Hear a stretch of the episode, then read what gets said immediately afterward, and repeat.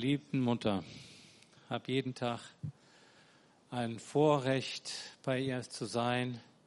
Jetzt ist Dani da und wir genießen es beide, weil sie für unser Leben wohl einer der wichtigsten Segenskanäle ist, die wir haben dürfen. Für Dani, aber für mich, ja, da kann man drüber streiten, für wen mehr. Preis dem Herrn. Ja, sie lässt euch herzlich grüßen. Es geht ihr gut. Ja, gut. Es, gibt immer zwei Seiten, ne? Ja, aber es geht ihr doch gut, ja. Ja, sie genießt es mit uns und wir mit ihr. Gott weiß wie lange. Ne? Das weiß immer nur der Herr. Ich habe ein wunderbares Wort. Äh, wir hatten ja diese Woche,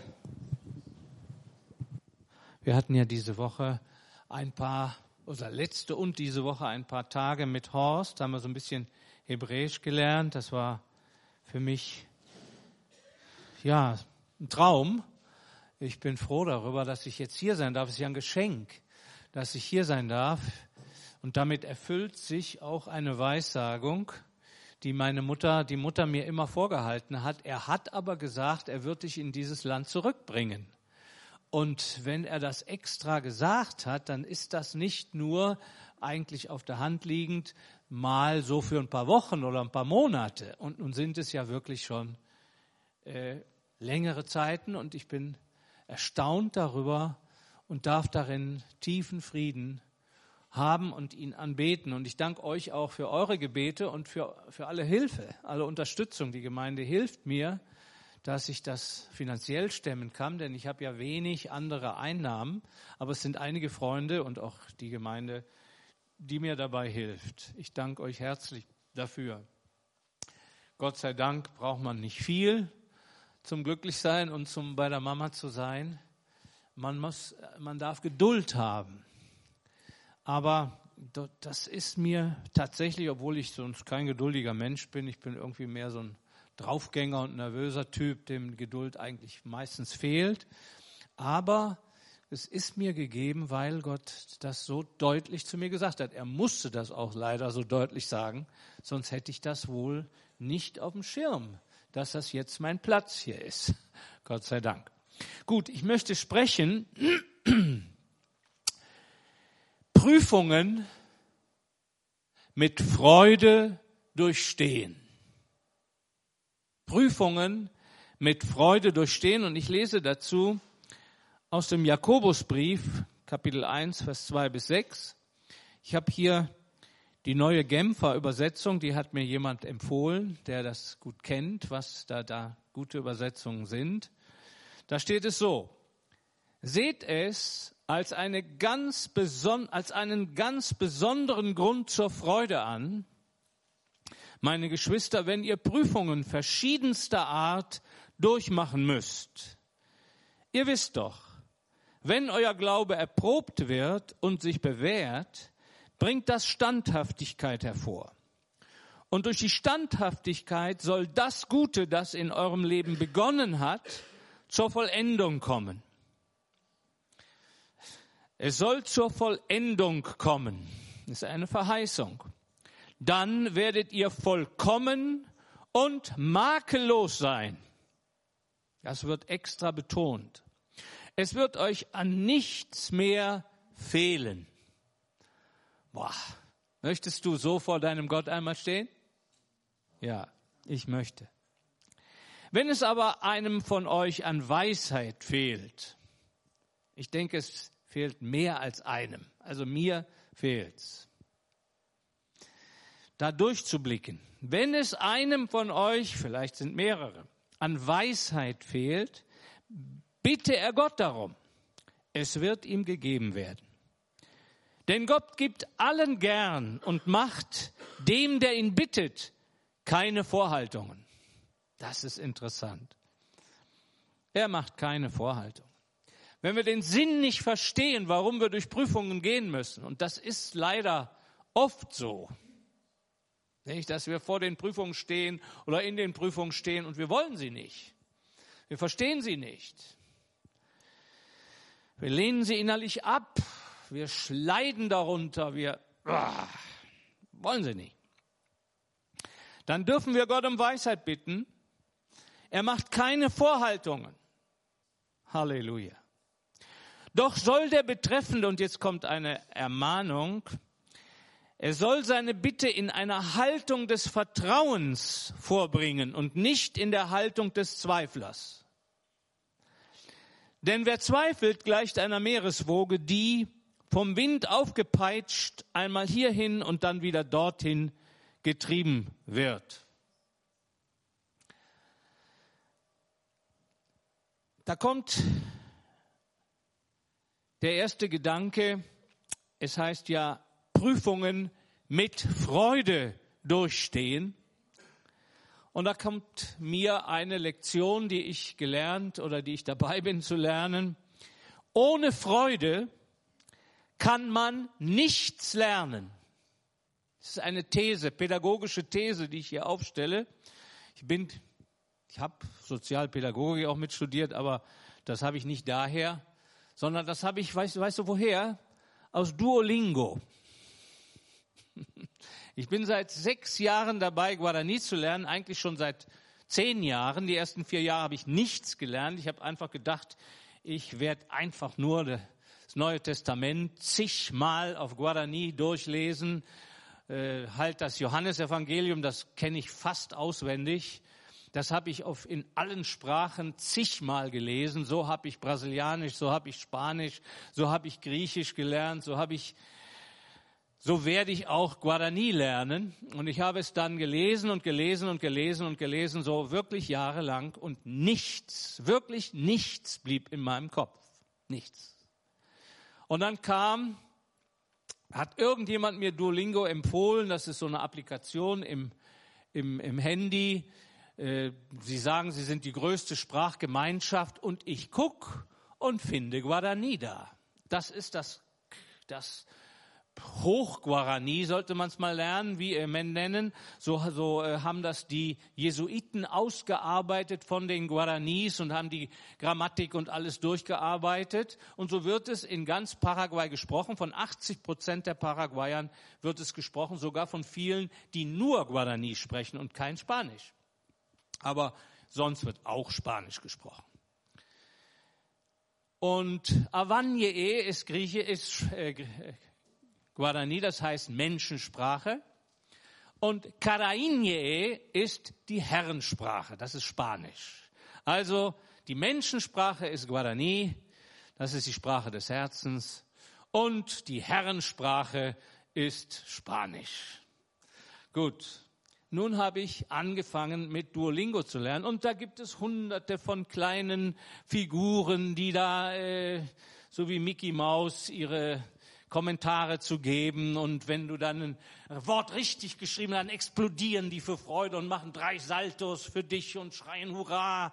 Und es gibt eben tausend, also nicht tausend, aber ganz viele Motivationszückerlein, die man da ständig, so wie für Kinder oder wie für diese Internetspiele halt sind. Du bist immer am Klicken und lernst wieder ein Wort und lernst wieder ein Wort. Und ja, das habe ich drei Jahre durchgehalten. Und dann fing ja Corona an. Und dann dachte ich so, jetzt mache ich noch drei Monate intensiv, jetzt leiste ich mir mal 10 Euro, 9 Euro, 10 Euro im Monat, ich bezahle das mal, dann habe ich diese ganze Reklame nicht, weil die Reklame nimmt ja über die Hälfte der Zeit weg. Und dann habe ich mir das geleistet und habe das intensiv gemacht von Corona an. Und von da an dann drei Jahre lang jeden Tag und jede Nacht. Und ich kriege kein Ende. Ich mache es bis heute und werde es weitermachen. Und zwar, der Schlüssel zu jedem Lernen ist ja das Wiederholen. Und das wird langweilig. Aber wenn du das drei Monate durchhältst, sagen wir mal 10, 20 neue Worte, dann sind sie drin. Du brauchst also im Grunde genommen nur durchhalten, immer wiederholen. Und das Durchhalten tust du nur, wenn du irgendeine Freude daran hast. Also wenn du gewinnst, du bist dann, ich bin auf dem dritten Platz, ich bin unter so und so viele Millionen Sprachlernende der 0,01 Beste. Also unter den 0,01 Besten, so meinte ich das. Ah, boah, das es gibt natürlich Motivation. Mach weiter, lass die anderen nicht vorbei, sondern wenn die anderen dann noch mehr lernen als ich, nein, ich muss noch mehr lernen. Das sind alles Tricks, psychologische Tricks, nicht? Aber sie haben den Effekt, dass man weitermacht. Und wenn man gewinnt, macht man es auch mit Freude. Und ich habe gemerkt, wenn ich keine Freude mehr habe, dann lerne ich nichts. Das ist meine pädagogische These an uns heute Morgen. Wir lernen nichts, wenn wir keine Freude daran haben. Guckt das mal den Kindern an. Kinder haben Freude. Leicht. Und die Mama macht ihnen ständig Freude und der Papa auch. Und ja, gut gemacht, gut gemacht und Bestätigung und weitermachen und Mama, ich hab's gemacht. Ja, Mama, guck mal. Guck mal hier, was ich gemacht habe. Und wenn sie die Freude verlieren, dann lernen sie nichts mehr. Ist es so oder nicht? Es ist so. Das ist eine ganz einfache Sache. Freude ist ein unwahrscheinlich starker Motivator, ist etwas vom Leben, das Gott uns gibt, damit wir etwas lernen. Und Kinder lernen mit Leichtigkeit, weil sie Freude haben. Und wenn sie in die Schule kommen und da sind dann Lehrer, die ihnen die Freude verderben, diese armen Lehrer, ne, die haben ihren Beruf verfehlt. Ist so. Ich kam in die Schule, nun kam ich in einer ganz besonderen Zusammenhang in die Schule. Ich war überzeugter Hippie und war überzeugt davon, dass die Welt völlig verkehrt läuft und dass je, je intelligenter man in der Schule wird, umso unglücklicher wird man im Leben. Und je reicher man wird, umso unglücklicher wird man. Und umso mehr Titel man hat, umso unglücklicher wird man. Und meine Thesen waren alle bewiesen. Das habe ich immer jeden Tag gesehen. Das ist so. Warum soll ich also einen Titel bekommen? Warum soll ich also reich werden? Warum soll ich also diesen langweiligen, toten Professoren nachrennen? Dann werde ich genauso tot und langweilig wie Sie. Okay, also ich habe in der Schule keine Freude mehr gehabt. Jeder Tag Unterricht war mir eine Qual. Und was war die größte Qual? Ist die Doreen hier? Die ist gerade, ist die oben? Ich habe die, ist sie nicht da? Ja, also ich habe sie beobachtet bei ihrer ersten Prüfung. Und Gott sei Dank, sie ist ja jetzt im Studium, das ist nicht leicht für sie. Und äh, tja, da kommen so die ganzen Defizite, die man dann von der Schule her mitbringt. Ja, die muss man dann alle irgendwie überwinden. Und oh, das ist nicht leicht. Also wenn ich in ihren Schuhen wäre, da würde ich Magengeschwüre bekommen. Und ich habe so gezittert in den Prüfungen. Ich habe mich am Tisch festhalten müssen und natürlich Durchfall zwei, dreimal während der Prüfung auf die Toilette rennen. Angst hatte ich. Angst hatte ich in der Prüfung. Warum? Ist ja logisch. Weil ich wusste, ich bin völlig anders gedreht im Kopf. Und jetzt muss ich da 100 Lateinvokabeln beweisen, dass ich sie ja nicht kann. Ne? Oder solche Sachen. Ne? Also die Prüfungen waren entsetzlich für mich. Für mich war die Prüfungen das Sauerste im Leben. Mein Vater sagte immer, du brauchst doch, du bist doch, kannst doch froh sein, jetzt kannst doch beweisen, dass du gelernt hast. Ja, aber das war ja gerade das Problem, dass ich eben nicht gelernt hatte und auch nicht lernen wollte und keine Freude dran hat. Gut, jetzt habe ich endlich was gefunden. Ich habe Freude am Guarani lernen und auch ein bisschen Freude am Hebräisch lernen. Am Hebräisch etwas weniger, weil ich nicht mehr nach Jerusalem will. Unbedingt. Wenn der Herr mich dahin schickt, dann fahre ich. Aber ich will den Guaranis das Alte und das Neue Testament vorlesen im Wald. Das will ich. Wenn ich das nicht schaffe, dann sehe ich mich selbst als einen Armleuchter an, der sein Leben lang nur bla bla bla gemacht hat und das nie selber ernst genommen hat. Ich will mich aber selber ernst nehmen. Also Freude ist ganz wichtig. Willst du etwas lernen, dann musst du daran Freude haben. Irgendwie muss es kommen. Und ich denke, es gibt nichts Wichtigeres, als zu lernen von dem ganz, ganz, ganz großen Meister. Und das ist Gott oder nicht? Das ist Jesus der Meister. Und wenn wir an seiner Lehre, und seine Lehre ist ja praktisch, die ist ja nicht nur in dem Buchstaben, sondern die ist ja jeden Tag da. Der Geist Gottes ist da, um uns jeden Tag zu belehren, oder nicht? Und er alle, alle, alle, alle Dinge dienen zum Besten denen, die Gott lieben. Aber wir verlieren sehr schnell, verlieren sehr schnell die Freude an all den Dingen. Und wenn du dann an den meisten Dingen keine Freude mehr hast, an der Gemeinde keine Freunde, An deiner Familie keine Freude. An deinem eigenen Körper keine Freude mehr. Ja, am Gebet keine Freude. Ja, dann kannst du schon abstecken, du bist am Sterben. Du bist am kaputtgehen. Du lernst nichts mehr. Und Leute, die keine Freude haben seit einem Jahr, seit zwei Jahren, seit zehn Jahren, die lernen nichts mehr. Meine These. Guck dir das mal an. Vielleicht habe ich recht. Hoffentlich ist es bei dir nicht so. Und hoffentlich ist es bei mir nicht so. Die anderen müssen selber zusehen.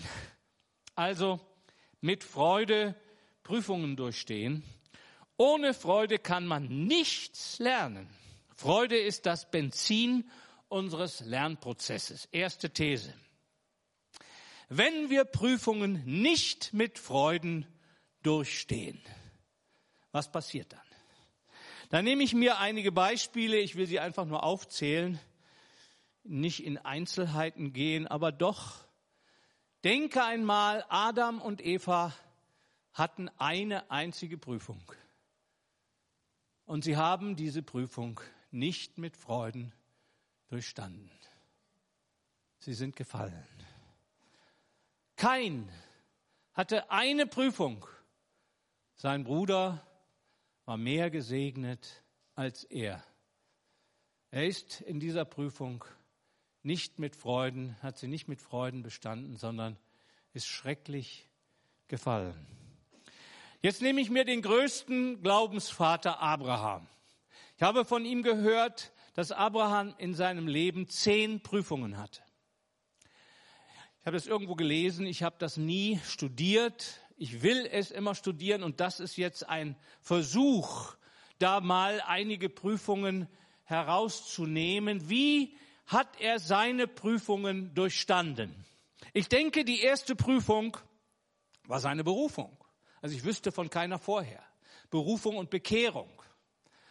Und von seiner Berufung wissen wir ja nur, das sagt Stephanus, dass er schon in Ur-Chaldea, also als junger Mann gerufen wurde, dass er dann aber mit seinem Vater erst ausgewandert ist nach Haran und dass er erst nach dem Tod seines Vaters Tara, das ist der Zögerer, erst nach Kanaan übergesiedelt wurde. Interessante Formulierungen. Also Gott hat ihn schließlich in seine Berufung hinein gesiedelt. Er selbst konnte vielleicht auch nicht mehr tun. Wir wissen darüber nicht, ob ihm Gott das als Vorwurf macht. Warum bist du denn nicht früher nach Kanaan gegangen? Ich hatte dich doch gerufen, als du 15 warst oder als du 20 warst oder als du 30 warst. Und warum hast du denn dann noch 30 Jahre oder 40 Jahre bei deinem zögerlichen Vater verbracht in Haran. Das hat ihm Gott nicht vorgeworfen. Da gibt es keinerlei Strafe für in dem Sinne, dass das ein Fehler war. Aber wir können schon wissen, er wurde in Haran berufen, also noch lange, 30, 40 Jahre vor, er wurde in, in äh, Ur berufen, nicht in Haran. In Haran wurde er nur noch versetzt, als sein Vater starb. Ich denke, das ist ein Trost für viele von uns, die wir auch Berufungen haben, Geschwister. Ich denke, jeder von uns hat irgendwelche Berufungen und wir kommen da oft erst nach vielen Jahren rein, nach dem Studium, das ich irgendwann mal gemacht habe, kommen nur 30 Prozent aller Prediger je in ihre wahre Berufung rein meist in, in Südamerika oder auch Nordamerika, das ist eine Studie in Nordamerika, ist es so, die meisten Prediger, wenn sie in ihre wahre Berufung hineinkommen, sind schon krank, übergewichtig, ersten Herzinfarkt und der Körper ist einfach schon kaputt. Und sie können das einfach nicht mehr schaffen, wofür sie eigentlich berufen waren. Weiß ich nicht, ob das stimmt, aber das so sagt es eine Studie. Und dann nochmal von 100 Prozent, nochmal 30 Prozent schaffen die Prüfungen. Es gibt mindestens drei Lebenskrisen, die jeder Prediger durchmacht. Und sie schaffen sie nicht. Es kommen nur 30 Prozent dahin, dass sie sagen, ich habe das getan, was mir Gott aufgetragen hat. Die meisten bleiben da irgendwo auf der Strecke. Wir sehen, Abraham kam nach vielen Jahren nach Kanaan. Und er nahm sich noch Lot mit. War das eine gute Idee? Brachte ihm das Segen? Wurde Gott damit verherrlicht? War das Gehorsam oder blanker Ungehorsam? Was meinst du? Steht nicht so deutlich da. Es steht, verlass dein Vaterhaus, verlass deine Verwandtschaft, verlass alles. Und er nimmt sich den Lot mit. Und wir wissen, auch das brachte ihm ganz schön Schwierigkeiten. Bis zur Trennung, die sicherlich für ihn sehr schmerzhaft war, die er aber mit Erfolg bestanden hat. Als die Trennung geschah, da konnte Gott endlich sagen, so jetzt hebe doch bitte mal deine Augen auf, das ganze Land gehört doch dir. Ich gebe es dir. Was der Lot da macht, das ist seine Sache. Mit dem haben wir nicht viel zu tun. Das ist ein Mitläufer. Ja, gerecht. Okay, will ihn nicht runtermachen. Ja, Mitnahme Lots, die Trennung, der Verzicht auf das beste Land. Er hat ja das beste Land dem Lot überlassen. Und er hat dann den Lot noch aus dem Krieg herausgerettet. Das waren dann noch alles Einzelheiten. Äh, ja, die hat ihm Gott geschenkt. Es war ja auch eine guter Zucht, dass er für Lot eingetreten ist, vor allen Dingen auch später im Gebet. Das kann man ihm ja nun wirklich nicht negativ anlasten. Nur ob er die Prüfung, nämlich sich zu trennen von seinem Vaterhaus von allem und für sich zu gehen, das muss man jetzt mal Gott überlassen. Dann kam die erste große Prüfung in Kanaan. Was kam da? Wer weiß das? Wer weiß das? Laut! Hungersnot, Teuerung so stark, dass er wohl ohne Gott zu fragen, wohl ohne darüber ernstlich zu beten, was machte er? Er ging nach Ägypten. Und was ist ihm in Ägypten begegnet? Reichtum. Er hat sich viel Reichtum mitgebracht, unter anderem eine Magd, die hieß Hagar. Hat diese Hagar ihm Segen gebracht? Nein. In dieser Prüfung hat er sich viel Schmerz zubereitet. Er wurde zwar reich, das wollte er auch gerne, das will jeder von uns gerne, aber geistlich gesehen hat ihn das überhaupt nicht weitergebracht. Ja, Hagar. Dann Geduld lernen. Das ist sicherlich eine Lektion und eine Prüfung. Die Jahrzehnte vergingen und gingen ins Land. Und kein Kind ist zu sehen. Keine Erweckung zu sehen. Kein Erfolg zu sehen. Der wichtigste Erfolg im Leben eines Mannes der damaligen Zeit blieb aus. Ungeduld ist Unglaube. Ja, wenn du nicht schnell was machst, ist der Ofen aus. Dann passiert gar nichts mehr. Dann kannst du deine ganze Verheißung an Nagel hängen. Dann ist deine ganze Berufung nichts mehr wert. Dein ganzer Dienst ist nichts, ist alles umsonst gewesen. Also mach jetzt endlich mal was, sagt ihm seine Frau. Guter Rat und schiebt ihm die Hagar zu. Und er kriegt einen Sohn durch die Hagar. Selbsthilfe selbst machen. Methoden, die nicht ganz sauber sind, die ihm ganz große Schwierigkeiten bringen. Es kommt zu einem Wahnsinnsstreit zwischen den beiden Frauen. Die kriegen sich in die Haare. Die liebe Sarah, die wird so fuchswild, dass sie die nicht mehr sehen kann, die Hagar. Und die Hagar wird so hochmütig, dass sie sagt, ich krepiere lieber, als meiner Chefin auch nur einen Zentimeter nachzugeben. Also haut sie ab. Ja, Streit zwischen den Frauen, Hagars Flucht und Rückkehr. Ja, dann ist ja da noch mal eine Halblüge oder Halbwahrheit. Nicht? Er ist ja dann noch mal gegangen und hat seine Frau gesagt, das ist nicht meine Frau, das ist nur meine Schwester. Und diese Halblüge war sicherlich keine bestandene Prüfung. Und in dieser Prüfung ist er zweimal total durchgefallen. Er hätte doch sagen müssen, das ist meine Frau, dafür stehe ich. Und dann bringt mich halt um. Gott hat mir gesagt, und ihr werdet mich nicht umbringen. Hätte doch, er hatte aber den Glauben nicht. Also das wäre dann schon die fünfte Prüfung. Die sechste Prüfung nenne ich das Lachen. Ja, ist ja auch so eine Sache. Ne? Dann kommt der Herr selber und sagt ihm, du wirst in einem Jahr ein Kind haben. Und die beiden fangen an zu lachen.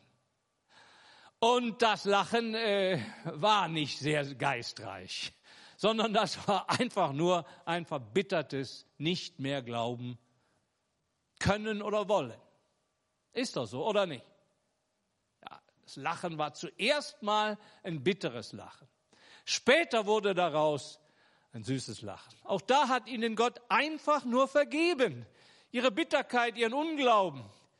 Es ist daraus nicht eine Konsequenz erstanden, jetzt bist du für mich unbrauchbar. Deine Bitterkeit und dein dämliches Lachen, deine dummen Witze, die überhaupt nicht angebracht sind, Olaf, kannst du alle vergessen. Gott vergibt ihm das. Gott sei Dank.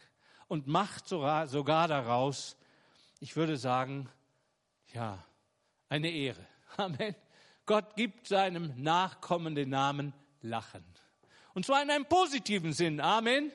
Es gibt noch wieder ein Lachen. Halleluja. Du brauchst nicht nur dumme Witze machen, sondern es gibt Hoffnung. Es gibt Freude. Halleluja. Und die alten Leu beiden Leute, die Sarah, die bekappelt sich dann auch. Ich weiß nicht, ob sie irgendwo in einer naja, wollen wir nicht in die Details gehen.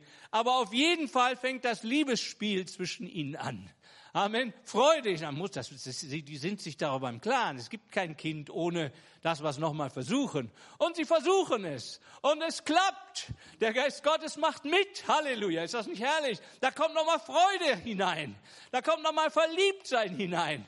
Herrlich. Trotz eines eigentlich nicht bestandenen Lachens. Aber Gott hat ihnen dennoch Sieg geschenkt in dieser Prüfung. Mein, meine Technik geht aus, ich weiß nicht, wie es weitergeht. Jetzt muss ich mal gucken, wie der nächste Punkt ist.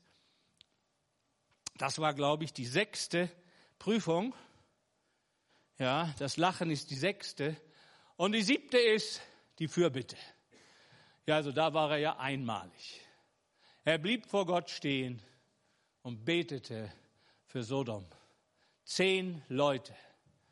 Er ging bis auf zehn Leute runter. Er war so realistisch. Er wusste, da sind keine 300 Leute, die der Lot gewonnen hat, aber zehn müsste er doch gewonnen haben. Ne? Und weniger, das hat sein Gewissen nicht zugelassen. Also ich würde sagen, in der Sache war Abraham war ein großer Fürbitter. Da können wir nur von ihm lernen. Also die siebte Bitte, die siebte Prüfung hat er bestanden. Dann kommt die achte Prüfung. Und was ist das? Wahrscheinlich ist Sarah schon schwanger. Und die müssen nochmal die Halblüge. Und er gibt seine Sarah ab an den Harem. War das jetzt nochmal der Pharao oder war das der Philisterkönig? Ich habe es vergessen. Auf jeden Fall ganz, ganz kurz vor der Erfüllung der wichtigsten Verheißung seines Lebens gibt er seine Frau ab in den Harem. Sie ist vielleicht schon schwanger. Geschwister, hat er die Prüfung bestanden? Ah, da könnte man sich doch selber einen Fußtritt geben. Wenn ich das gemacht hätte, dann hätte ich einen Fußtritt verdient. Und du auch, oder nicht? Das, man kann doch nicht seine Frau abgeben, wenn sie schon wahrscheinlich schwanger ist. Und sagen, das ist nicht meine Frau. Nimm sie dir ruhig.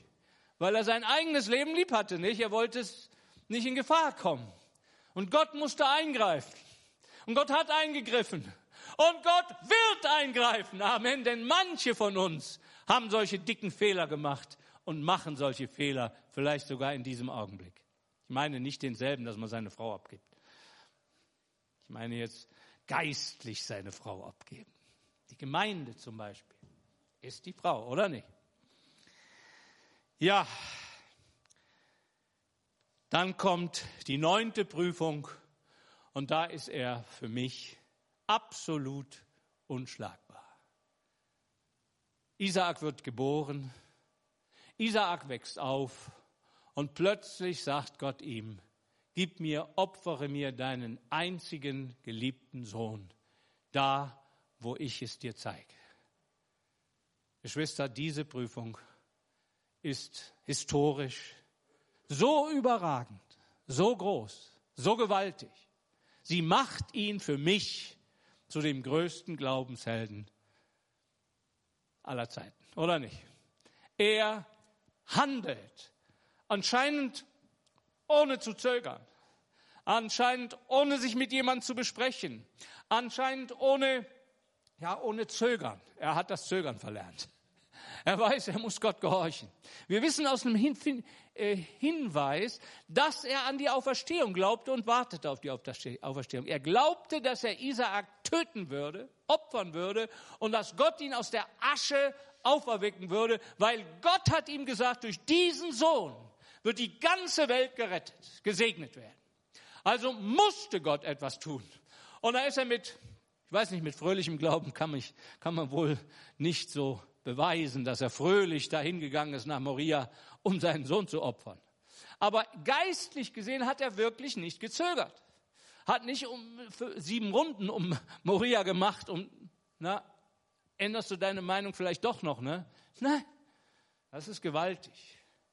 Geschwister, dann kommt die letzte, würde ich sagen, das ist ja dann, wie er eine Braut für Isaak besorgen lässt, da wird er auch selbst nochmal auf die Probe gestellt. Er sagt nämlich, bring ihn nicht nach Haran zurück.